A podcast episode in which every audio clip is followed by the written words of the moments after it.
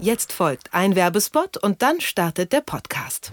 Dieser Podcast wird Ihnen präsentiert von Tallink Silja. Die Tallink Silja Linie bietet Fährverbindungen zwischen Stockholm, Helsinki, Turku, Tallinn, Riga und den Ålandinseln an. Zu diesen Orten können Sie bei Ihrem nächsten Campingtrip einfach übers Wasser fahren.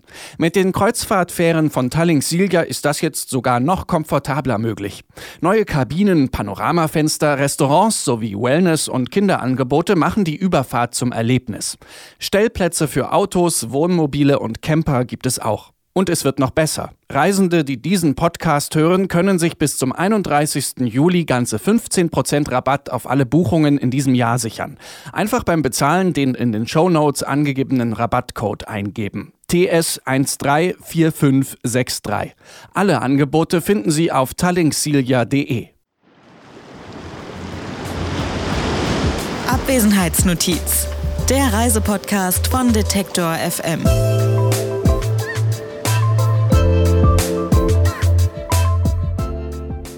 Und damit herzlich willkommen zurück bei Abwesenheitsnotiz, dem Reisepodcast hier bei Detektor FM. Wir stellen in dieser kleinen Serie diesen Sommer ja verschiedene Formen und Arten des Reisens vor und versuchen dabei auch immer ja irgendwie praktische Tipps für die eigenen Reisevorbereitungen zu sammeln, um uns allen die Planung für den anstehenden Urlaub zu erleichtern. Beim heutigen Thema wird das allerdings ein bisschen schwieriger, denn es geht um Weltreisen. Das ist an sich ja schon ein äußerst komplexes Thema. Es ist zeitintensiv, es bedarf einer langen Vorbereitung und ist wohl auch nichts für alle, die sich einfach nur Gedanken darüber machen wollen, wo es diesen Sommer eigentlich hingeht. Äh, zudem sind Weltreisen natürlich individuell. Also es kommt halt immer darauf an, in welche Weltregion man reisen möchte, ob das jetzt Südamerika ist oder Ostasien. Da sind natürlich die Bedingungen sehr unterschiedlich und auch das Budget, das man braucht. Und deshalb lassen wir uns heute von unseren beiden Gästen ein bisschen von ihrer eigenen Weltreise erzählen. Wir sprechen heute nämlich mit Kati und Hermann. Sie betreiben das Blog Bunt um die Welt und sind bereits seit sieben Jahren unterwegs. Das ist natürlich wahnsinnig lange und da stellt man sich auch vor, dass das Rückkehren irgendwann einfach nur noch schwierig wird oder vielleicht auch gar nicht mehr gewünscht ist. Als ich die beiden gesprochen habe, waren sie gerade im Süden Japans in der Nähe von Okinawa an den schönen weißen Sandstränden des Südpazifiks. Und äh, von da haben sie mir dann verraten, wie sie eigentlich in dieses Abenteuer Weltreise hineingestolpert sind. Also es hat angefangen, alles hat angefangen im August 2012, wo wir unsere Sachen gepackt haben und eigentlich nur ein Jahr in Neuseeland ja, wir wollten eigentlich, wir wollten eigentlich nur ein einziges Jahr in Neuseeland äh, Work and Travel machen. Das war der Plan. Und genau. haben uns einen Flug gebucht, haben uns da eigentlich auch nicht großartig informiert, was wir machen. Also nee. wir wussten, äh, wir wollen uns einen Campervan dort unten kaufen und dann halt ein bisschen Neuseeland erkunden. Und wenn das Geld dann alle geht, wollten wir uns äh, was zu arbeiten suchen, um halt irgendwie die Kasse wieder aufzubessern. Und das war es im Prinzip. Das war der Plan. Genau. Und ähm, ja, in Neuseeland ging es dann eigentlich, äh, wir haben dann auf Arbeit haben wir so verschiedene Leute kennengelernt und die haben uns dann immer erzählt, dass Australien eigentlich ein guter Platz ist, äh, um viel Geld zu verdienen, beziehungsweise viel Geld zu sparen.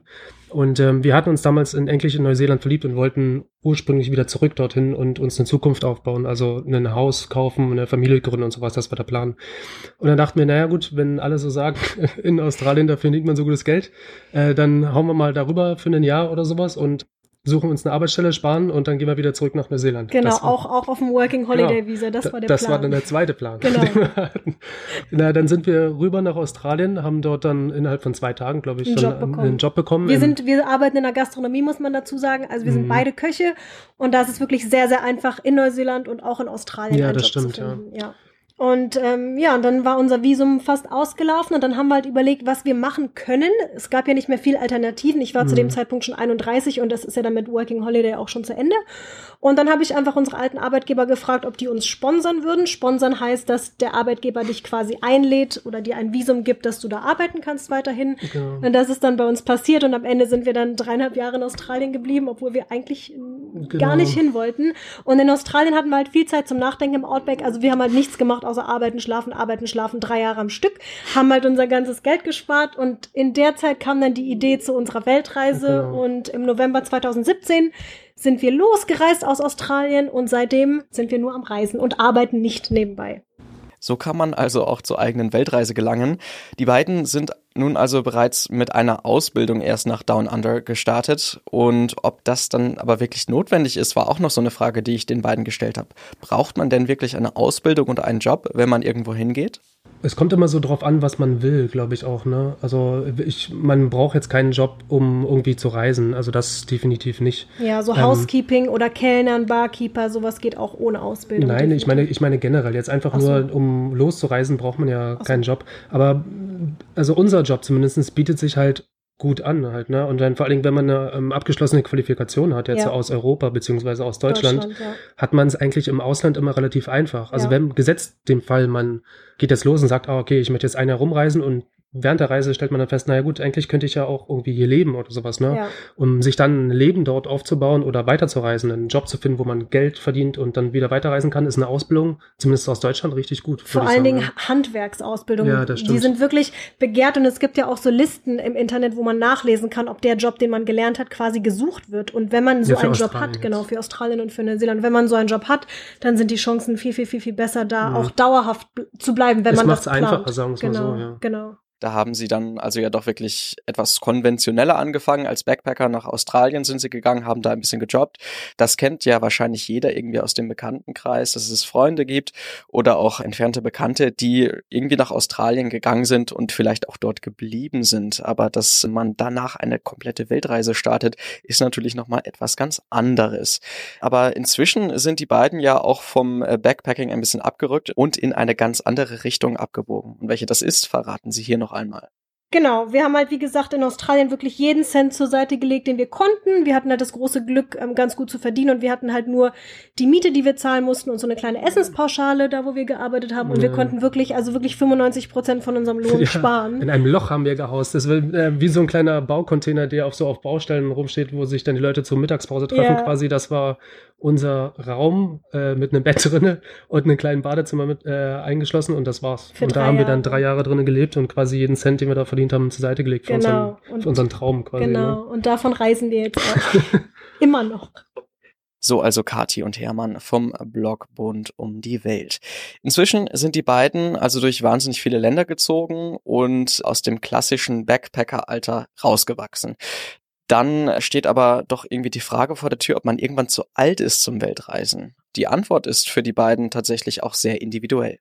Also wir ich können glaub, da nur von uns sprechen. Ja, ich glaube, es gibt, es, das, ist, das liegt an der Person ja, selber. Ne? Es gibt, es gibt Leute, ich habe ich hab selber auch Freunde in meinem Freundeskreis, die könnten sich so ein Leben überhaupt gar nicht vorstellen. Ja, ne? Selbst in der Familie. Und ähm, ich habe auch, ich habe auch einen Freund, der ist sein ganzes Leben am selben Ort. Der arbeitet für immer quasi für denselben Arbeitgeber und der ist glücklich damit. Ja. Ne? Und es gibt dann so Leute wie, wie uns, uns, quasi, wir könnten das nicht. Ich nee. habe mir damals, ich tue mir schon immer schwer, wenn wir länger als ein halbes Jahr an einem Ort sind, ja, weil ja. wir irgendwie so ein bisschen rastlos sind. Und bis jetzt hat sich dieses Gefühl auch noch nicht irgendwie eingestellt, dass wir gerne irgendwo sesshaft sein nee, würden. Das stimmt. Und wir sind jetzt beide Mitte 30, also ich bin jetzt ja. 36 geworden, Hermann 35 und. Das ist sehr typabhängig, ja, glaube ich, ne? Würde ich auch sagen. Also unsere, Unseretwegen könnte es für immer so weitergehen bei uns. Bisschen arbeiten, weiterreisen, ja. bisschen arbeiten. Aber mal gucken. Mal gucken, wie sich das entwickelt. Und irgendwann ist es dann also zu einem eigenen Blog gekommen. Wie sich dieses Blog aus einer eher privaten Angelegenheit weiterentwickelt hat, das verraten Sie mir auch noch. Zum Anfang war das tatsächlich weil wir haben beide keine Ahnung von der Materie. Also wir können weder Webdesign noch irgendwie schreiben, ja. großartig oder sonst.